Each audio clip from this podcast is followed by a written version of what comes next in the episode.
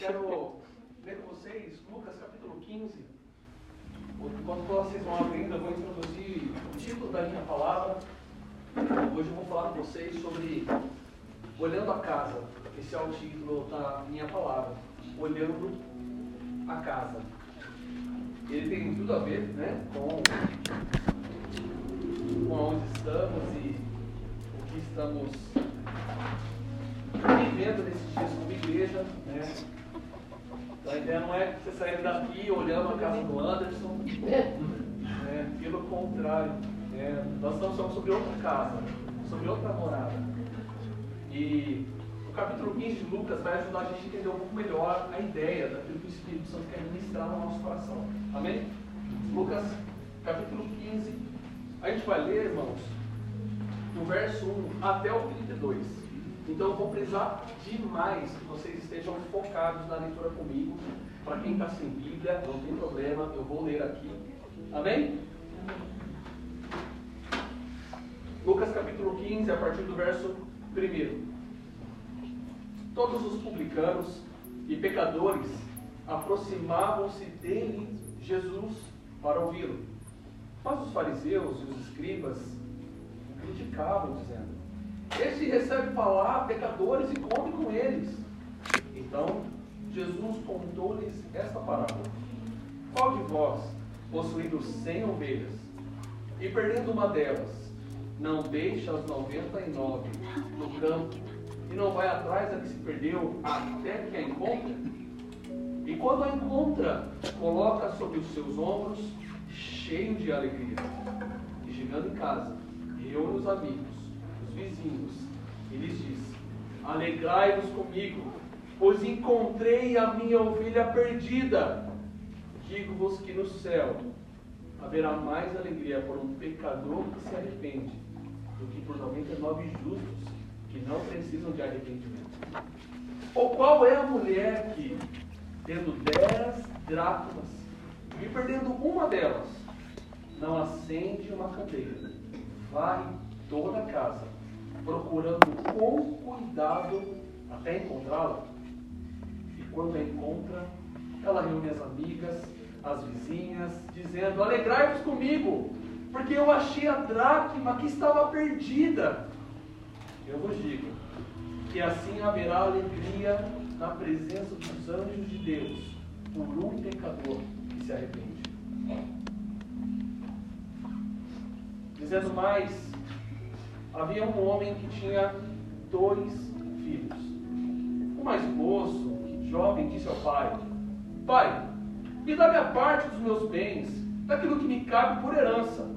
Então o pai repartiu seus bens entre eles. Poucos dias depois, este filho mais novo, juntando todas as suas coisas, partiu para um país distante e lá desperdiçou todos os seus bens vivendo de maneira irresponsável. E depois de gastar tudo, houve naquela, naquele país uma grande fome. E ele começou a passar necessidade. Então, colocou-se a serviço de um dos da cidade, de um cidadão daquele país. E este mandou para os seus campos para cuidar de porcos. Ele desejava encher o estômago com as alfarrobas que os porcos comiam, mas ninguém lhe dava nada. Ele, porém, caiu em si e disse: Quantos empregados meu pai tem fartura de comida e eu aqui passando fome? Vou me levantar, irei até o meu pai e lhe direi: Pai, pequei contra o céu e contra ti. Sei que não sou digno de ser chamado teu filho Trate-me como um dos teus empregados. E levantando-se, foi para o seu pai. E ele, ainda longe, seu pai o viu, encheu-se de compaixão. E correndo, lançou-se ao pescoço do pai e o beijou. E o filho lhe disse: Pai, eu pequei contra o céu e contra ti. Sei que não sou digno de ser chamado teu filho. Mas o pai disse aos servos: Tragam depressa a melhor roupa e vistam. Ponde-lhe um anel no seu dedo e sandália nos seus pés. Tragam também o melhor bezerro e matai-o. Comamos, alegramos-nos, porque este meu filho estava morto e reviveu. Havia se perdido e foi achado. E começaram a se alegrar. Até aqui. Agora eu quero trazer uma pausa e irmos juntos ali para o verso de número 32. Mas era justo festejarmos e nos alegrarmos, pois este irmão estava morto e reviveu, havia se perdido e foi achado. Amém? Amém. O texto é longo, ler um pouquinho o finalzinho dessa história, porque no final nós vamos perceber que não vai ter tanta importância no que eu quero expor para nós. É, mas essa palavra que eu estou trazendo para vocês, ela tem várias faces, ela tem vários olhares, ela tem muitos personagens. Mas eu quero falar sobre três personagens dessa história que você leu comigo. O primeiro personagem da história que a gente leu foi o pastor. Por muitas vezes nós lemos essa passagem, também no Evangelho de Mateus, e nós meditamos e pensamos o quão imprudente foi aquela ovelha. Né? Saiu do meio das outras ovelhas, um lugar que era seguro para elas. Naquele, momento ali da história, estou fazendo uma contextualização, é, era fácil, fácil vocês acharem um rebanho naquela época mais de 100 ovelhas. Né? Hoje a gente fala de 100 ovelhas no aprisco, a gente imagina, nossa, é ovelha, muita ovelha. Né? Mas naquela época era muito comum ter tanta ovelha assim, tanto gado, tanto boi, tanto vaca, tanto bezerro, em abundância. E outra coisa que era muito comum naquela época também era ter muitos pastores. Muitos pastores. E esses pastores não só cuidavam do seu rebanho, naquela época era muito comum eles se ajudarem uns a cuidar do rebanho dos outros. De vaca, de bezerro, de bezerro, de ovelha, e assim por diante, eles se ajudavam muito. Se não percebeu uma, um exemplo disso, é, ainda num cenário bem diferente, quando Davi cuidava das ovelhas de seu pai. Ele não era pastor. O pai, Jessé era pastor, mas ele cuidava das ovelhas de Jessé. Então, é só um exemplo para a gente poder ver que havia essa ajuda muito grande entre os pastores daquela época. E uma coisa que chama a atenção no texto é que a gente sempre tem aquela música lá, é, do aprisco, né? É, era você, ovelha, juntas no aprisco. Só que aqui não havia um aprisco. A Bíblia não se dá escrito de aprisco. As ovelhas estavam soltas. É, geralmente o pastor vai deixar a ovelha solta somente no verão. Agora no inverno ele jamais faz isso. Ele sabe que ela estava morrendo. Né? Mas no verão ele deixa elas livres, porque elas podem comer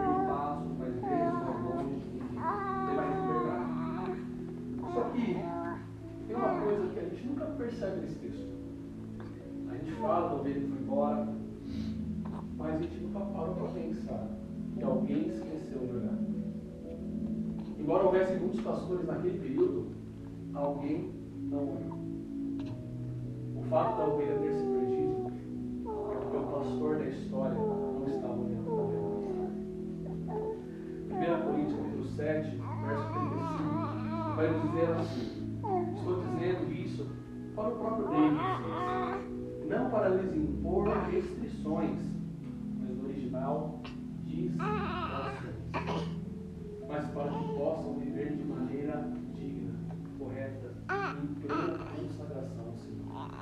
O que Paulo está dizendo é tudo a ver a respeito desse pastor. Eu estou te alertando, pastor, para que você possa viver sem distrações, de maneira digna, com a qual Deus te chamou. Irmãos, na história dessa palavra, embora a ovelha chame tanta atenção, o maior problema dela não é a ovelha, mas é o pastor que não estava olhando. E esse é o primeiro olhar. O olhar dividido, o olhar distraído. E a gente sabe que nos dias que nós vivemos hoje, muitas coisas podem nos distrair muito facilmente. Vocês começam bem a jornada de pastoreio, a jornada de servir ao corpo de Cristo, de servir a igreja, de estar no corpo de Deus. Mas as distrações aparecem. Às vezes parece que tem tanto pastor, entendendo, viu? Mas parece que tem tanta gente fazendo. Se eu não buscar tanto a Deus como meu irmão, não vai ter tanto problema assim. Se eu buscar Deus igual Gustavo, busca, igual Deus busca, não vai ter tanto problema. Tem alguém buscando. Isso que importa. Tem alguém está buscando, né? Não tem problema se eu caio, não tem problema se eu peco, não tem problema se eu estou distante de Deus. Alguém está fazendo lugar. Quando eu estava na adolescência, eu tive uma oportunidade de pregar e naquela oportunidade de pregar, gente preparei por semanas para pregar. E eu li a Bíblia, estudei, meditei e trouxe aquela pregação. Quando eu era mais jovem, e liderava jovens, eu percebi que uma coisa começou a acontecer comigo. Eu pregava, mas aquele preparo, aquela dedicação para elaborar uma pregação, ela não era mais a mesma da minha a minha semana se tornou tão corrida com a faculdade, com o trabalho, que eu ainda não sabia lidar muito bem com essa rotina nova, que eu comecei a buscar a Deus para ter algo do que compartilhar. Isso, irmãos, foi o meu pecado, foi o meu erro. Eu percebi que eu estava buscando a Deus porque tinha pessoas para alimentar no grupo de jovens. Veja, que imprudência que o Espírito me mostrou isso, né? Não é como eu gostaria.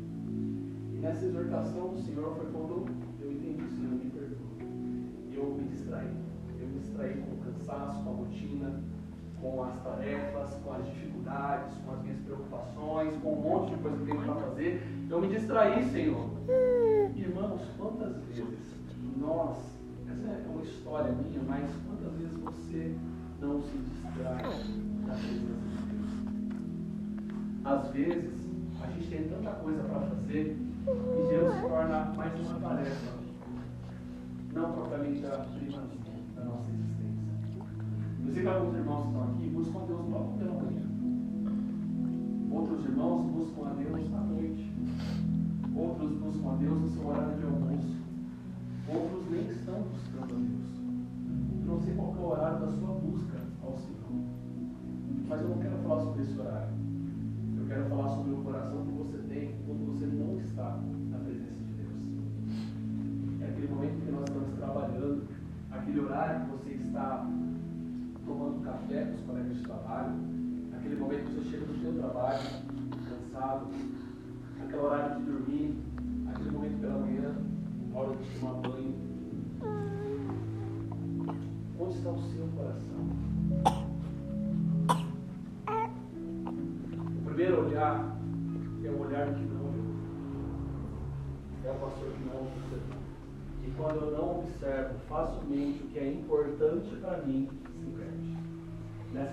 O que se perdeu foi uma ovelha.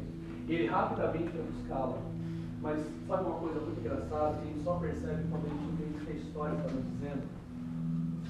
Na parábola, Jesus está dizendo que o pastor trouxe a ovelha nos seus ombros. Prestaram atenção nessa parte?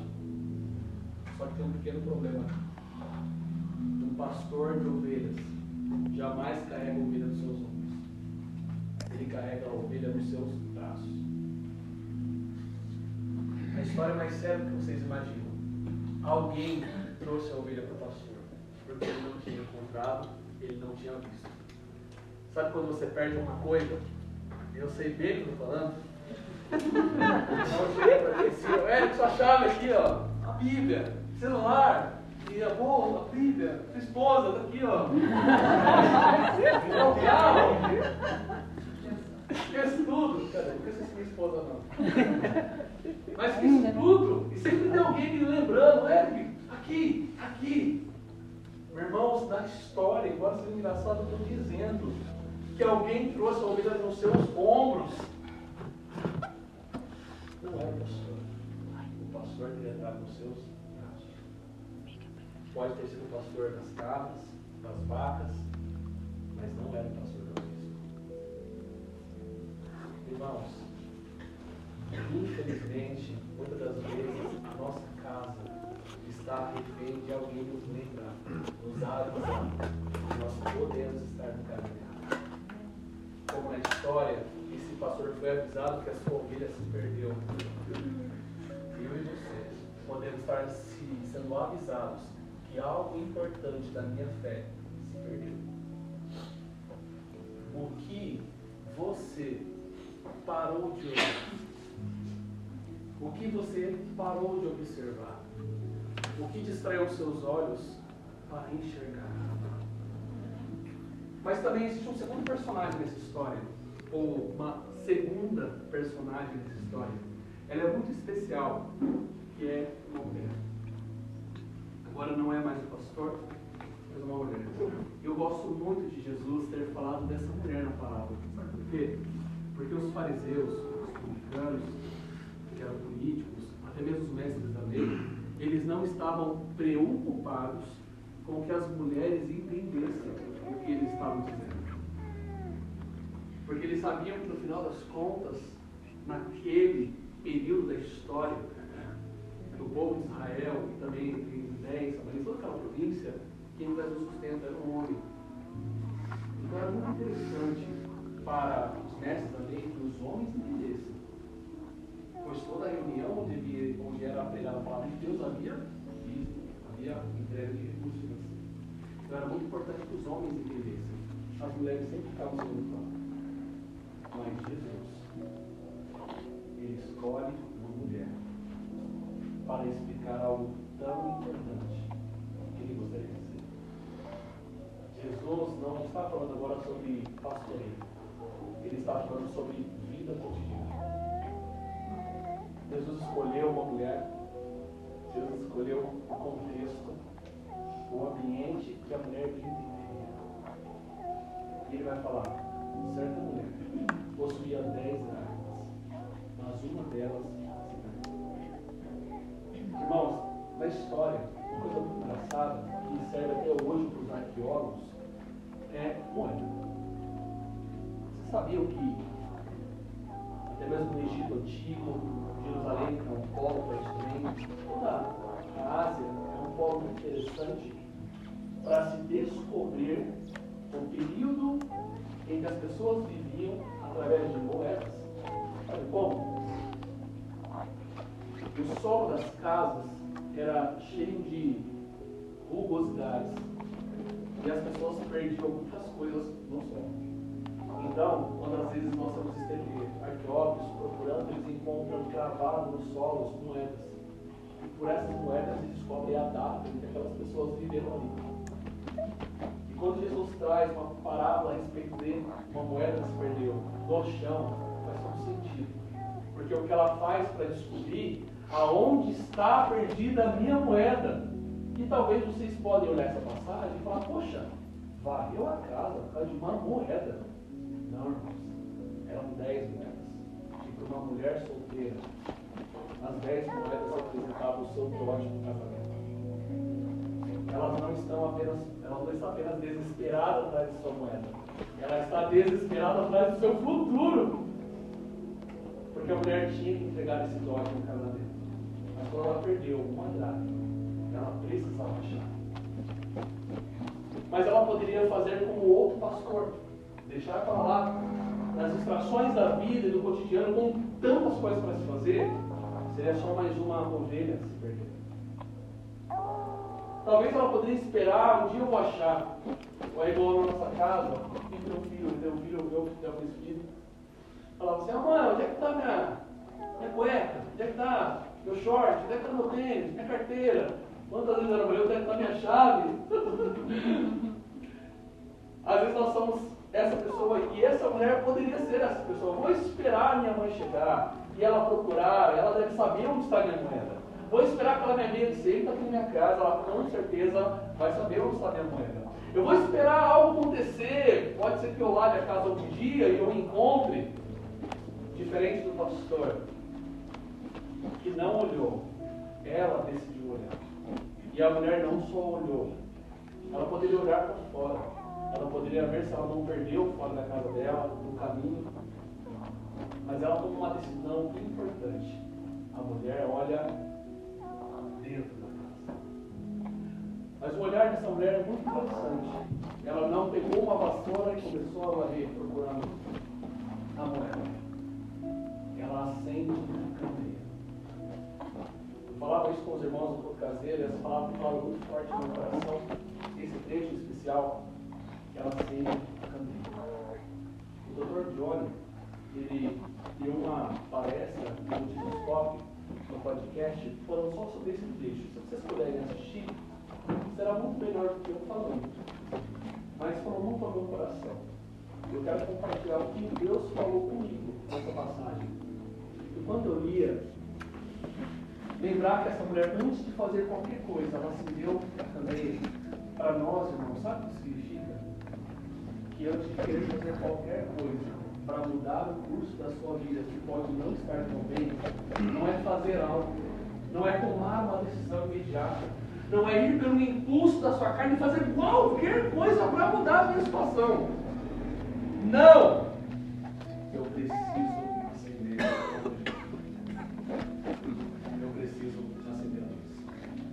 acender a luz de dentro. É olhar para dentro de nós e enxergar o que estamos vendo. Às vezes a gente acha que tem um problema, mas quando a gente vai no médico, a gente só tem outro problema. E acender uma luz. Quando essa mulher a luz, ela passou a enxergar o todo. Ela começou a enxergar cada detalhe da casa.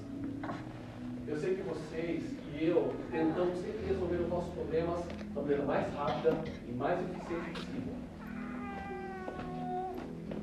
mas talvez a gente é ineficiente a gente não olha para Essa mulher olhou, ela acendeu a luz.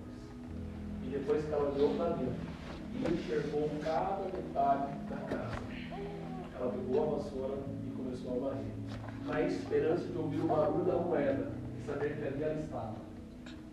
Esse é o segundo passo, quando nós olhamos para dentro de nós. Quando nós identificamos os nossos problemas nós podemos ter uma decisão, simplesmente deixar falar. Deixar para um outro momento, deixar para outra hora, ver depois, ver e depois avisar. Mas essa mulher não, ela decidiu vai à casa. Quando ela vai à casa, ela coloca os móveis no lugar, ela tira a sujeira que estava no chão. Seria como nós, acendendo a luz Jesus vai falar no Sermão da Montanha: Eu sou a luz do mundo. Quem está em mim não está nas trevas. Eu sou a luz do mundo. Se você acender a luz, você vai enxergar com os meus olhos. Se Jesus acendesse a luz do seu interior, nós enxergaríamos, ou melhor, você enxergaria com ele quais são as coisas que te distanciam de Deus? Quais são as coisas que machucam a sua alma há tanto tempo e você não tratou? Quais coisas você acha que estão erradas, mas quando você acende a luz, você descobre que isso não é o seu problema. Isso é o seu problema. Quando nós limpamos a casa, colocamos a cadeira no lugar, tiramos a sujeira debaixo do tapete, imagina essa mulher limpando os móveis, lavando a casa, fazendo aquela super faxina, até que ela ouve um barulhinho. Esse barulhinho era o barulho da mãe. Encontrei, é o meu tesouro perdido. Do nada aparece. Irmãos, na nossa vida é exatamente assim. Quando nós olhamos para dentro de nós, se fizermos e praticarmos esse exercício hoje, nós identificaremos através das luzes do Evangelho, da luz do Evangelho, da luz de Jesus, quantas coisas estão fora do lugar. E o meu problema não é o desânimo. O meu problema não é a distração somente. O meu problema não é o cansaço. O meu problema não é esse pecado. O meu problema não é aquele pecado. O meu problema é tudo isso que eu não estava enxergando. Mas quando nós paramos e acendemos a luz,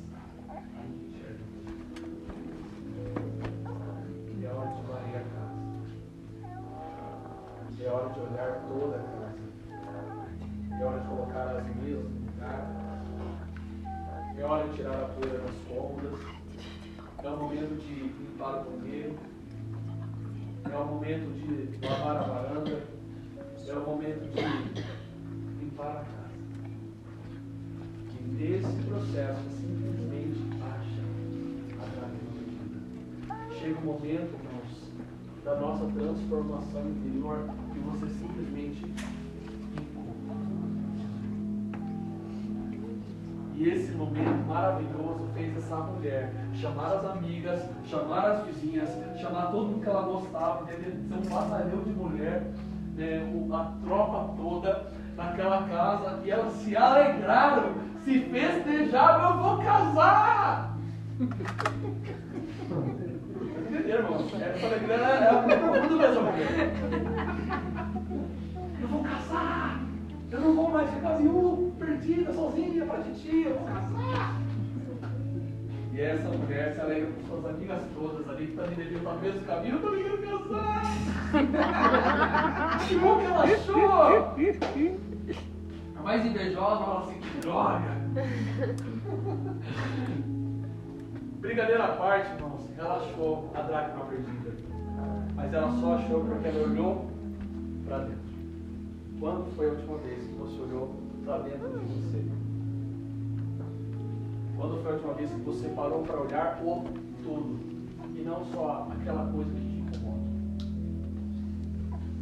Eu sei que muitas das vezes nós estamos olhando algum detalhe que faz mal para a gente, mas foi você abrisse o seu coração dissesse para Jesus: Jesus, ilumina os olhos do para me enxergar, porque eu estou assim. E é o momento onde Jesus vai ministrar o coração.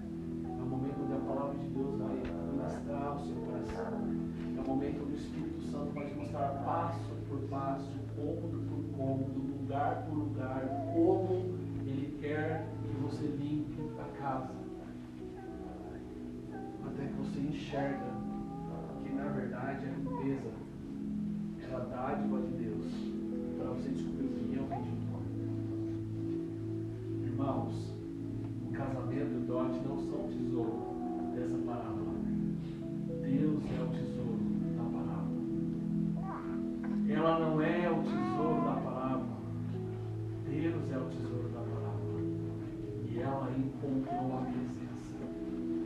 Vasculhou a casa.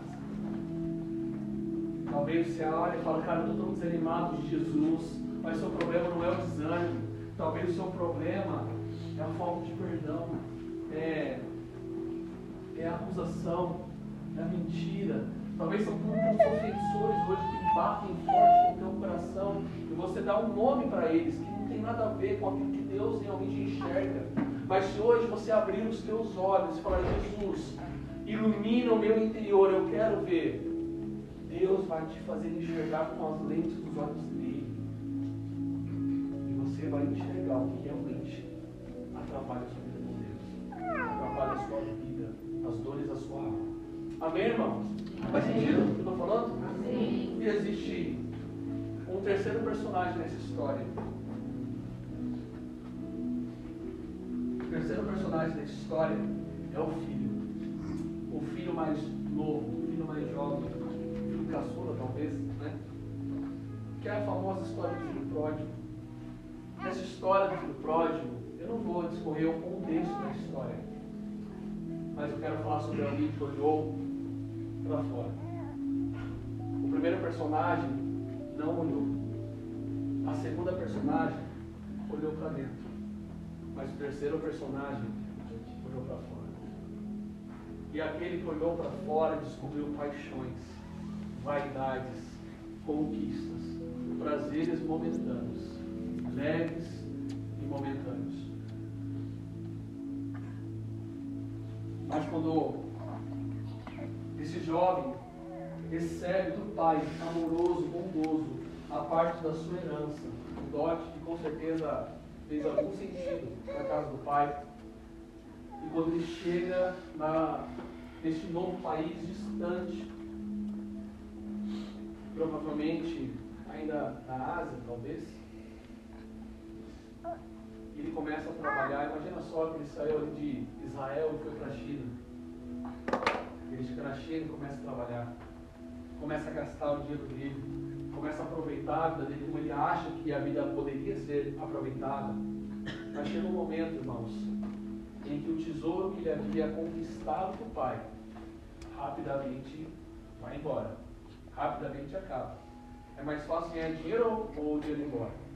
Mais fácil dinheiro ir embora. Né? Eu lembro quando eu e a Stephanie, estava na fase do casamento, eu estava noivo, eu brincava até que quando o salário que era minha conta, o casamento tirava da minha mão e olhava de volta ainda. Então é muito mais fácil ele ir embora da nossa mão do que chegar na nossa mão. E para esse jovem foi exatamente assim, o dinheiro sumiu da mão dele. Ele desperdiçou. Ele gastou irresponsavelmente todo o dinheiro do pai. Era dele, por direito. Mas sabe o que na verdade ele perdeu? Ele perdeu os seus valores. Ele perdeu o principal tesouro. Ele perdeu sua essência. Ele perdeu quem ele era. Sabe por quê, irmãos? Porque ele vai trabalhar para uma casa onde ele alimentava a porta. E a gente, eu acho que a gente já disse, eu ouvi alguém disse uma vez, nós estamos falando de um contexto judaico, de judeu. E quando eu falo de judeu, estou agora imaginando alguém que não come porcos, não come bacon. Mas ele não vai só para não comer bacon, ele vai para trabalhar o porco. Ele vai para servir o porco. Ele vai não só para servir o porco, mas para limpar o porco. E não só para limpar o porco, mas chegar ao ponto de desejar comer o que o porco desperdiçava.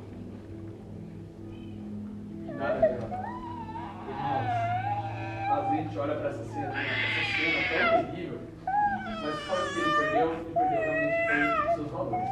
Não foi Ele que ele. Eu não sei você, irmãos, mas já parou e sentiu a sensação de que o curso que a sua vida tem tomado tem tirado de você a essência de quem Deus te criou para ser? Sensação de que a forma como você está vivendo parecia te aproximar de uma vida próspera, de uma vida alegre, aquela vida instagramável, onde todo mundo acorda às 5 e meia da manhã para correr né, e comer ovos mexidos, né, com, com granola, banana e mel. E, e depois essa pessoa trabalha uma hora e depois ela vai para a academia. Sabe, você também instagramável, onde você é feliz.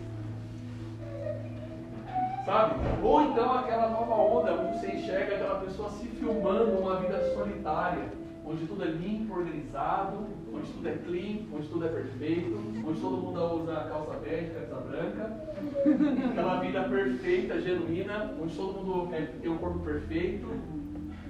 Irmão, deixa eu te dizer, essas são as paixões. Esse é o ideal de projeção, aonde a única coisa que não faz sentido aqui é Deus. Eu não estou dizendo que você não deve usar calça bege ou comer granola, não. Mas estou dizendo para vocês que o que nós olhamos para fora pode fazer a gente perder o que nós temos lá dentro. Quando os nossos olhos estão fixamente no que eu posso conquistar lá fora, eu posso facilmente perder aquilo que Deus construiu aqui dentro. Eu não sei se faz sentido para vocês, mas pode ser que por olhar tanto para fora, você perdeu a essência do Criador, ou está perdendo os valores do reino dentro de você. Mas existe uma coisa maravilhosa que acontece. Chega um momento que você simplesmente cai na real. Mas o problema é que quando esse momento acontece, geralmente você já perdeu totalmente a a ponto de se alimentar, ou querer se alimentar, da sujeira daquilo que você sempre ouviu que não deveria se comer. Quando você enxerga que você está comendo daquilo que você ouviu alguma vez, perde a. Vocês estão entendendo o que eu quero dizer? Irmãos, eu sei que muitos desafios estão com uma bagagem há muito tempo. Mas esse filho também estava na casa do pai, embora jovem, há algum tempo. Tempo bastante para saber sair da casa do pai.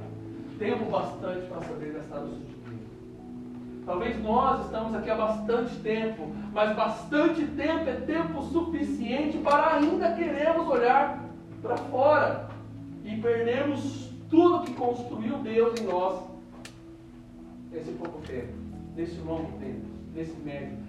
Não importa o tempo. Não importa. Importa que facilmente nós perdemos. Mas existe uma parte na história que acontece algo maravilhoso. Cai Quando ele cai, você acha que ia voltar por causa do pai? Não. Ele está tão sem essência que até o motivo de levá-lo de volta para casa do pai é mentiroso enganador. Veja, ele começa, irmãos, veja, no início da história, ele ainda está tão cheio de convicção, de sinceridade, que ele é capaz de olhar para o pai e vai me dar o dinheiro, vou gastar o dinheiro do jeito que eu quiser. Olha que sinceridade. Embora ruim, mas que sinceridade. Mas ele termina a história querendo tanta verdade, mas cheio de enganação. Vou dizer para meu pai, eu posso ser um servo, mas você está com um servo, é uma coisa, só para eu um negocinho melhor.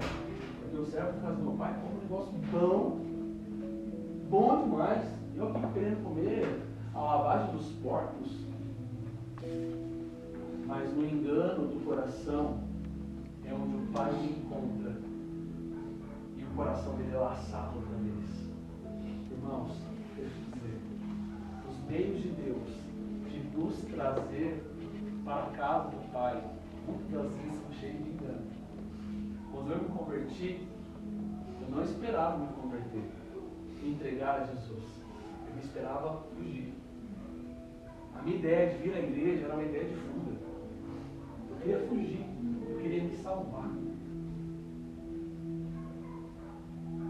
Mas na ideia de não morrer nas mãos estranhas, eu morri para mim mesmo. Os meios de Deus de nos trazer para a sua presença nunca são compreensíveis. Talvez você espere o momento ideal para ter um encontro com Deus. Talvez você espere um evento maravilhoso para se entregar totalmente ao Senhor. Talvez você espera que algo aconteça para você de fato entregar o seu coração para Jesus. Talvez você espera algo ou alguém falar ou orar por você para que você de fato reconheça que é a hora de voltar para a presença do Pai. Mas eu preciso dizer para vocês que, embora a gente projete o momento perfeito para a minha oração, embora eu projete o momento perfeito para a minha entrega, embora eu projete o momento ideal para quebrantar o meu coração, Deus não projeta o momento perfeito está à porta, esperando o filho voltar. Ele sempre está à porta, esperando o filho voltar. A parábola conta que quando o filho vem se aproximando, o pai já estava lá fora esperando. Ele sempre está. E aí a gente descobre que o pai o recebe muito bem, troca suas vestes, troca suas sandálias, lhe dá uma aliança no dedo, toma um banhão e come o melhor bezerro da casa do pai. O irmão vai ficar irritado porque o irmão não saiu, o irmão ficou e não provou nada, e não, degustou nada. Pai faz ele entender e termina com essa frase. A gente se alegrar, porque ele estava perdido e fechado. Estava morto e reviveu. E a gente acha que o lindo da história, o lindo da história é o momento do retorno. O momento que esse jovem volta para casa do pai. Aquele momento lindo de reencontro. Mas eu preciso te dizer que a coisa mais linda dessa parábola não é o filho voltar, mas é o pai que esperava.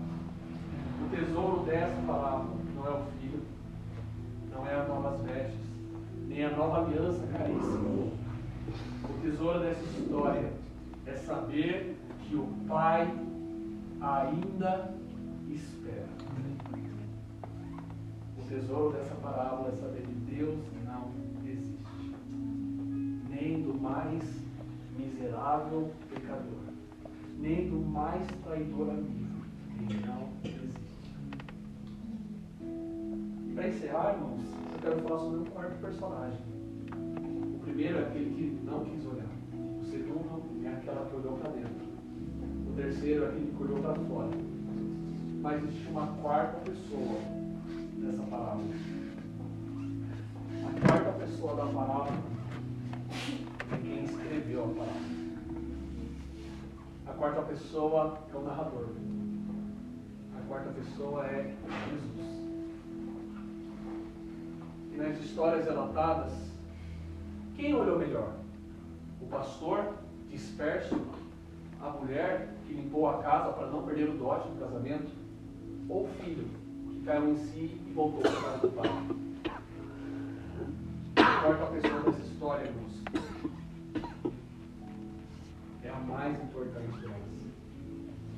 narrador é o pastor que busca a ovelha perdida. Na história do Evangelho, Jesus é o pastor que busca a ovelha. E se alegra com os outros pastores dispersos.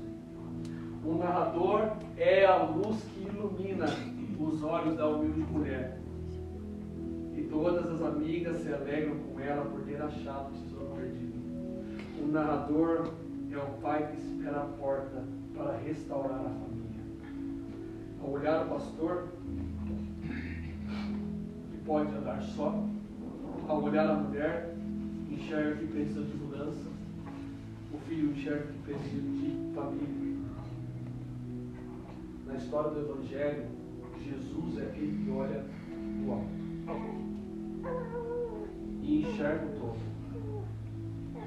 Na história do Evangelho, Jesus é aquele que olha do alto, do sublime trono, dos céus.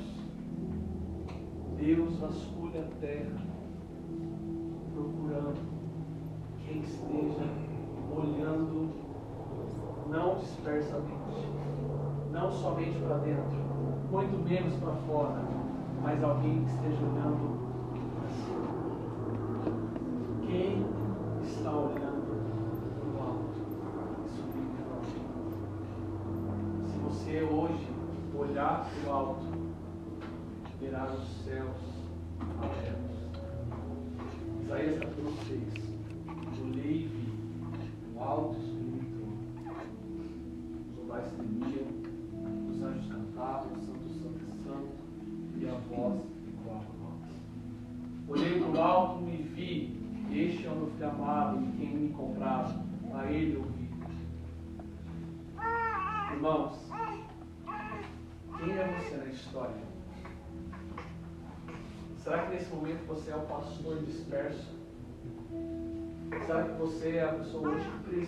para dentro e fazer aquela boa limpeza na casa? Será que você hoje é como o filho pródigo que está apenas vivendo a vida olhando para fora e se esquecendo da cultura do reino que você está desenvolvendo com Deus hoje? Ou será que você é como Deus, que está com os olhos fitos no alto? Talvez você realmente precisa olhar para dentro. Mas quando você olhar para dentro, você verá o que está no céu. Você verá o que está no alto. Deus quer nessa noite que você olhe para dentro da casa. E essa casa é você. Deus quer que você olhe. Você. Olhe para os seus caminhos. Olhe para como você tem conduzido a vida. E aonde Deus está nesse espaço todo. Nesse momento eu quero te incentivar a fechar seus olhos. Se o louvor quiser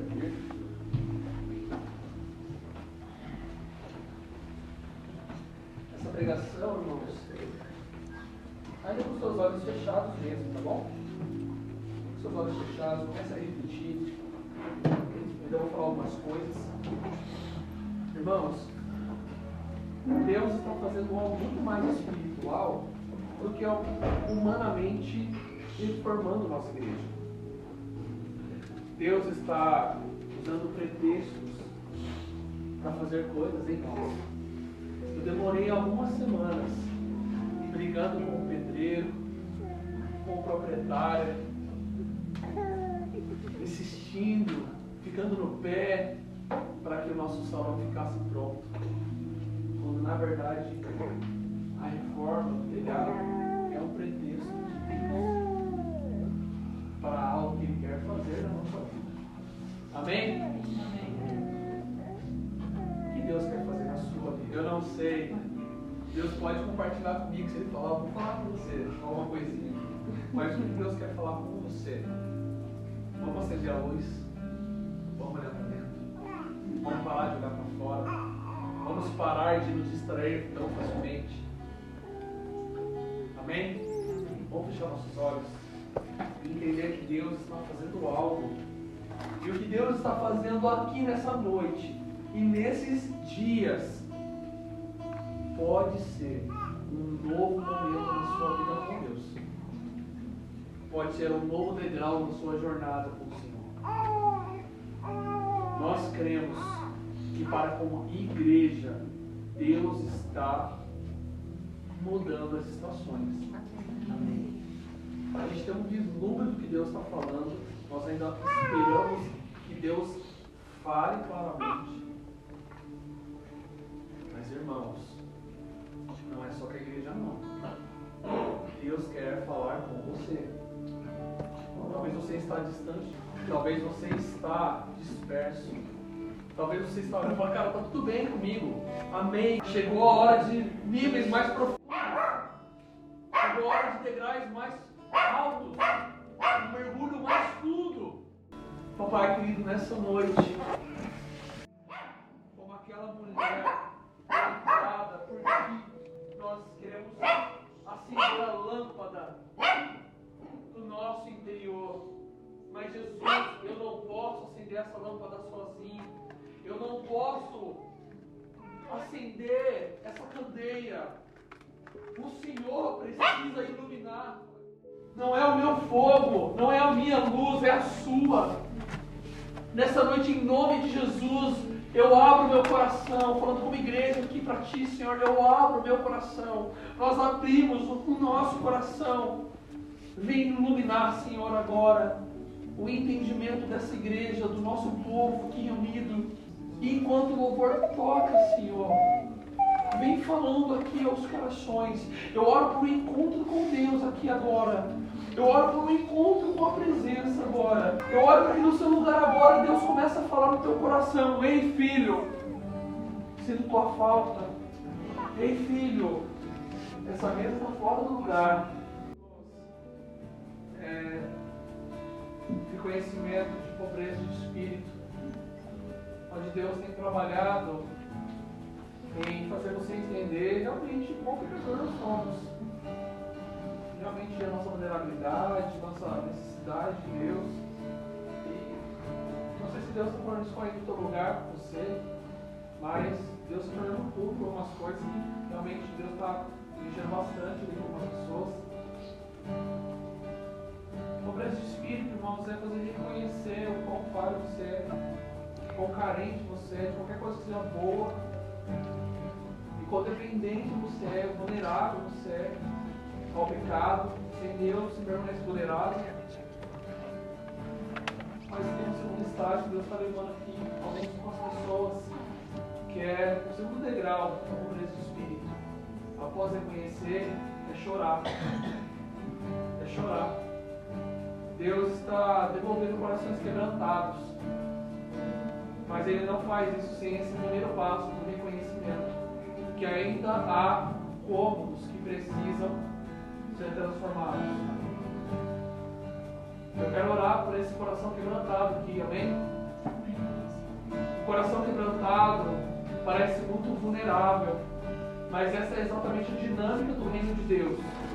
Que parece muito vulnerável, como um coração que chora, um coração quebrantado, na verdade esse é o degrau máximo, assim, poderoso, para Deus gerar maturidade uma quebra de ego, uma quebra de orgulho, uma quebra de vaidade, de cobiças.